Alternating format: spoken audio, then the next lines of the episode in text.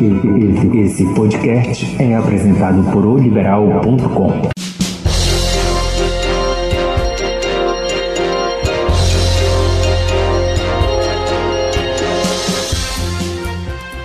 Fala, gente, um abraço para todo mundo. Quarta-feira, mais um podcast chegando e você pode ouvi-lo nas suas plataformas e também no site do. No site não, Abner Luiz, no portal liberal.com, que é o maior sucesso, né? Espalha para mais gente aí o nosso podcast através do WhatsApp também. Bem, hoje o meu podcast ele vai ser totalmente pro Paysandu. Falando do Paysandu na realidade, até porque ontem o furacão passou na Curuzu, né? Quem esperava acordar com o técnico Ed dos Anjos pedindo para ir embora? Sabe, gente, nesses 20 anos de jornalismo esportivo, algumas coisas que a gente acompanha no dia a dia parece já ter visto ou parece até mesmo que a gente consegue prever as coisas, mas não é achismo não. É convicção. Eu tem coisas na vida, não sei se você se pega pensando que a gente é, diz assim, olha, é, vai acontecer. Tá, sabe quando você prevê uma coisa que você não quer que aconteça, mas ela pode ser consertada durante o período e torce para que isso ocorra, para que não dê problema lá na frente? Foi o que aconteceu. Eu vinha dizendo no jornal liberal, vinha dizendo na rádio liberal, vinha dizendo nas redes sociais e disse, inclusive, para um membro da diretoria do Paysandu Meses e meses atrás eu venho dizendo, todo mês quando eu tinha possibilidade eu dizia, gente, o L dos Anjos está maior que o Pai Sandu, isso está errado. Mas eu não estava falando mal do Hélio dos Anjos, não era isso. Vocês vão entender o que eu quero dizer. Quando você abria a rede social do treinador, ele estava dando boas-vindas para os jogadores que eram contratados, dizendo que eles iam ser usados, respeitados, estavam no grande clube. O Hélio defendia o Paysandu com unhas e dentes em questões administrativas nas redes sociais. É só buscar os twitters do Hélio dos Anjos. Né? Nos jogos, ele tentava explicar alguma coisa, dar satisfação ao torcedor, muito bacana.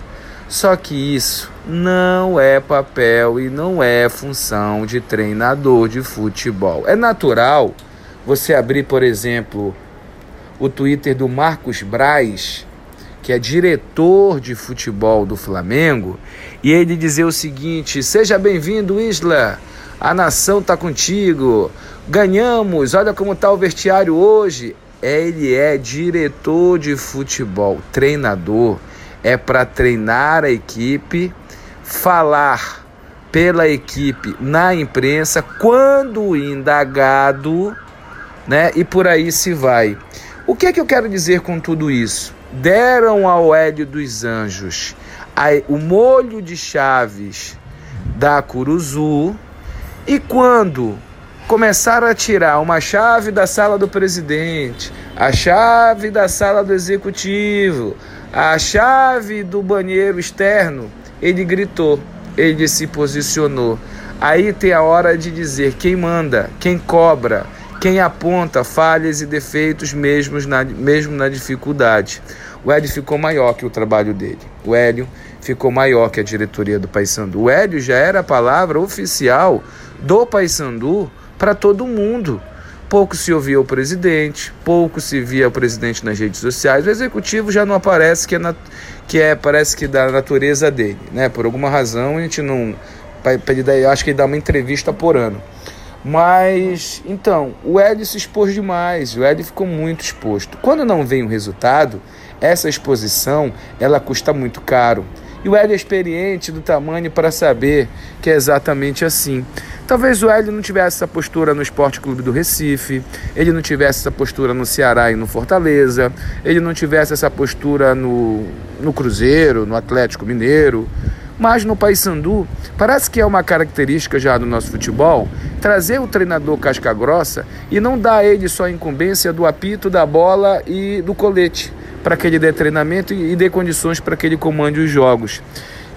dão para ele o clube, dão para os treinadores o clube. E depois, quando você quer puxar a corda, a corda já está muito, mais, muito, mais, muito esticada. E ela estica ainda mais quando tem um executivo que tem uma personalidade forte que cobra, tem um treinador que tem uma personalidade forte que é dado a ele o livre-arbítrio de fazer o que bem entende, e ela também estica e quebra quando o presidente se posiciona e tem o funcionário executivo de futebol aqui do lado, que é um cara de extrema confiança, e tem um funcionário que é um treinador de futebol do tamanho do Hélio dos Anjos, do tamanho que o Hélio dos Anjos tem. Foi vaidade? Não, não foi vaidade. O casamento ele desgastou. Essa é a natureza da coisa. E ele desgastou ainda mais quando o Hélio, nessa temporada, a segunda dele no Paysandu, per perde para o Paragominas, perde para o Manaus, jogando horrivelmente, e perde para o Jacuipense dentro da Curuzu. Aí veio a hora da cobrança. E quem tem que cobrar?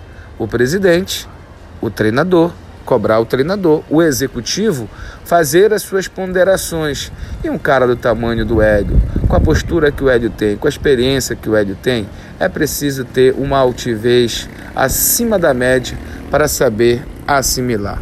Moral da história: o casamento acabou e ele não, casou, ele não acabou bem. Sabe por que ele não acabou bem?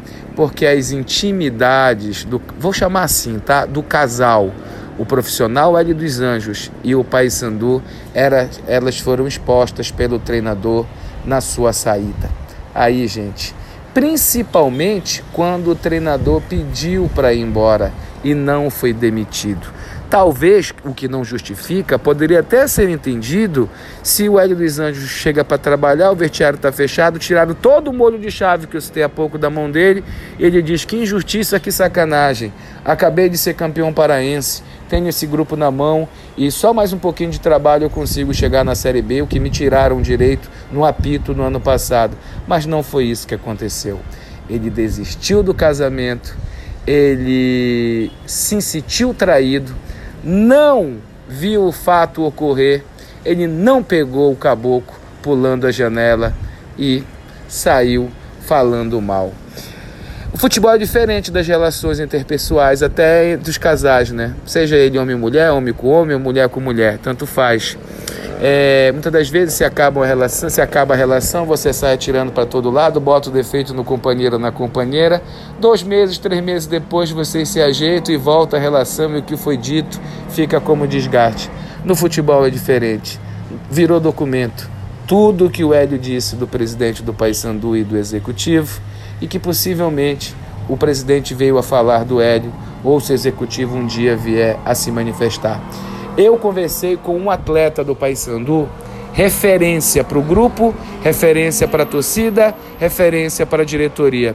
As palavras dele foram as seguintes: O Abner, uma perda muito grande a saída do professor Hélio, como também será uma perda muito grande se o executivo sair. Ele montou esse time. As pessoas estão aqui por causa do convite dele, por também confiarem nele. Então seria muito ruim a sua saída. Eu fiquei com a palavra do jogador. E por falar no executivo, é, sem conhecê-lo intimamente, sem conviver com ele, porque ele é uma figura muito reservada, pelo que eu percebo até aqui. Olha, se ele já contratou jogador ruim, se ele cria problema com os treinadores, dá para botar na conta dele a permanência, por exemplo, do Nicolas, que renovou por mais dois anos com o Paysandu.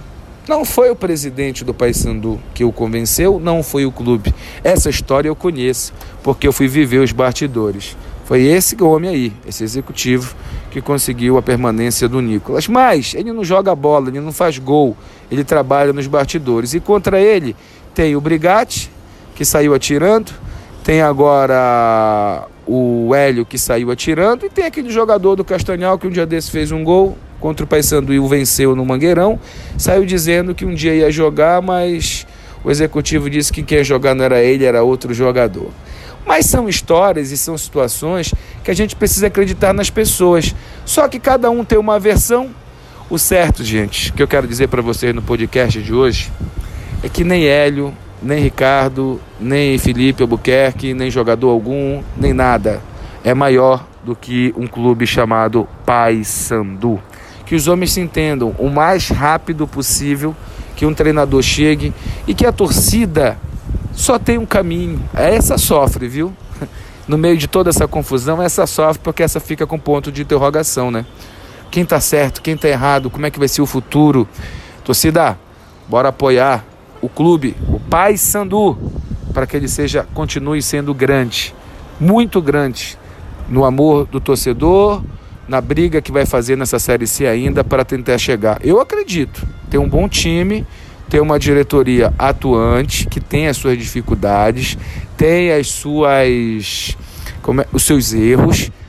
Financeiramente está numa situação muito difícil e que tudo isso ao final desse mandato, acabe com o Paysandu em uma condição, pelo menos, é, no mínimo, viável para se tocar. Porque se 2020, daqui a pouquinho já vai passar. Abraço, gente. Vamos lá, vamos juntos. O podcast está aí. Espalhem para quem vocês puderem, para a gente ter mais gente acompanhando o nosso trabalho. Um abraço.